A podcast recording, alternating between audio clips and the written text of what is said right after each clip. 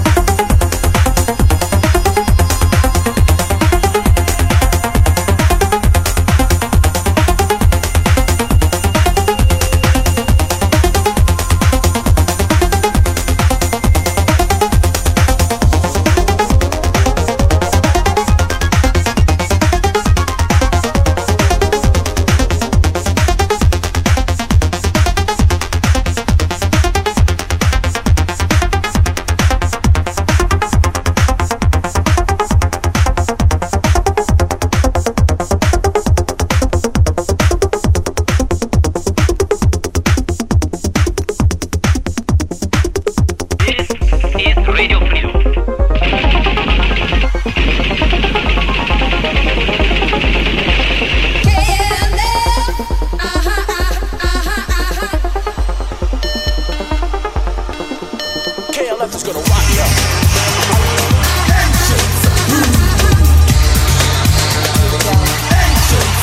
KLF is gonna rock you